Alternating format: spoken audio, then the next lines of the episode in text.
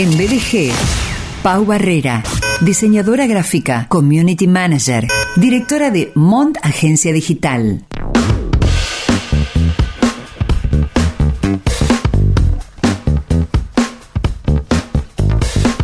La verdad es que no quiero ser eh, mala onda, Pau. Eh, vos no podés participar. Sos parte del. Lamentablemente. No podés, lamentablemente. no podés. Encima las uñas que vi, porque viste, para, para agarrar la foto y armar el flyer, Sí. me metí a la página y vi las uñas que hace y son hermosas. Yo sé que no tiene mucho que ver lo que voy a decir con, con el arte de Luciana Álvarez en Upalú Niles. Eh, sin embargo, eh, yo eh, me transporto eh, a cuando alguien esculpe cáscaras de huevos vacíos. Es re delicado eso. O sea, vos decís, qué, qué locura. Delicado cómo- y muy difícil. y De tenés hecho, vi- viste video donde los hacían y en el medio se les rompió y los volvían a hacer. Una precisión, una paciencia, una perseverancia, una concentración delicadeza. inmensas. ¿no? Y digo, y para, para pintar uñas, y, y a veces en algunos diseños hay verdaderas obras de arte para mí, Así es. y, y además que no es en todas las uñas lo mismo. Ahí, ahora se, se está en auge. Sí, ahí va, va variando. Vos Sí. podés hacer si quieren todas las uñas lo mismo. Sí, claro. Pero sí, ahora va como van variando. Por ahí te pintan algunas uñas de un color, de otros de otra. O hacen algunos diseños, otras no. Bueno, la fotografía que aparece en el, en el flyer del sorteo que elegiste, ahí vemos que hay una uña que tiene un contorno en blanco y negro y en el medio otro color. Hay otra uña que tiene una suerte de damero, eh, dos uñas lisas. De todas maneras, bueno, también en, en el, en el carrusel vemos que hay uñas que están trabajadas en eh, esfumado, con colores brillantes. Eh, hay otra que tiene, por ejemplo, una uña celeste y en otras uñas hay una suerte de composición con celeste. eh, un, esto que es un marfil y un celeste más oscuro con puntos negros. Digo, que hay otra con pétalos. Qué trabajo tan, tan preciso y tan delicado, ¿no? ¿Viste? Encima chiquitito, ¿viste? Los pinceles que usa son súper finitos y están ahí. No, yo no podría. a mí me gusta dibujar en papel. La uña ya no sé si, si es lo mío. Capaz que yo te pinto, una uña te pinto, Lisa. lisa. ponele. Claro. Que- No, con algún diseño también. Ahora la segunda, no sé. No Una, sé. claro. ¿Imaginás ¿eh? que- Una sola. No, no, no. Eh, no. Que se conforme con una uña. ¿eh? A, a veces reacciono con, con cuestiones de la vida cotidiana. Te imaginas si me pongo a esculpir uñas o a di- dibujar uñas. Ni pensarlo. Eh, bueno, esto de los diseños tiene un poco que ver con, con el tema que hoy traes. Recordamos que Pau Barrera charló anteriormente acerca de las novedades de Spotify. ¿Por qué crear un podcast? Este contenido está disponible en Podcast BDG, en Spotify y otras plataformas. Y hoy llegas con el Día Mundial del Emoji, una fiesta no oficial que se celebra cada 17 de julio. Así es, este domingo, va, el domingo anterior, fue el Día eh, Mundial del Emoji, como vos dijiste, que eh, se empezó a festejar a partir de 2014. Sí. Eh, la idea de la fecha fue inspirada en el calendario del emo el, el- el emoji del calendario que aparece en, eh, en el WhatsApp de- del sistema operativo de Apple, que es iOS. Ajá.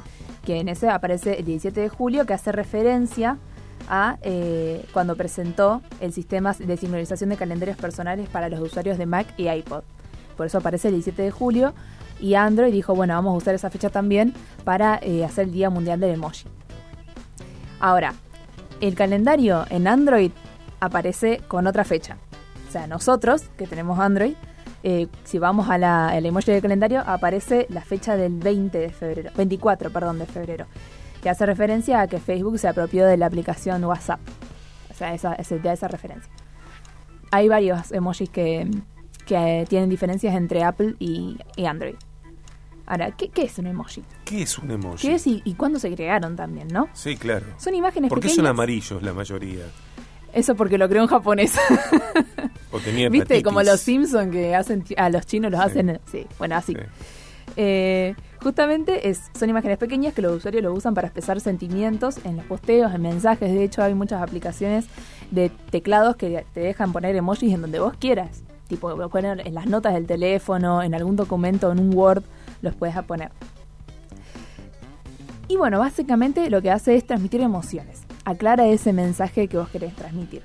El creador fue un diseñador japonés Shigetaka Kurita, que hizo los primeros 176 emojis para su, eh, la página de la agencia para la cual trabajaba.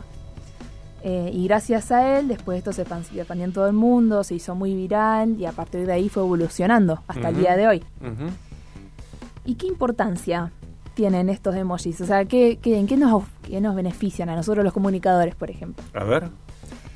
Hacen que la comunicación sea mucho más directa. Podés evitar muchos textos largos con algunos emojis. Tal cual. Es más, no sé si te habrá pasado, pero hay veces que por ahí decís, uy, tengo que subir una publicación. No profesionalmente, sino tu, en tu perfil personal. Sí. y Decís, no sé qué, qué poner en la descripción y pones un emoji. Sí, Porque no sabes qué poner. Sí, Estás de vacación y pones unas bolitas.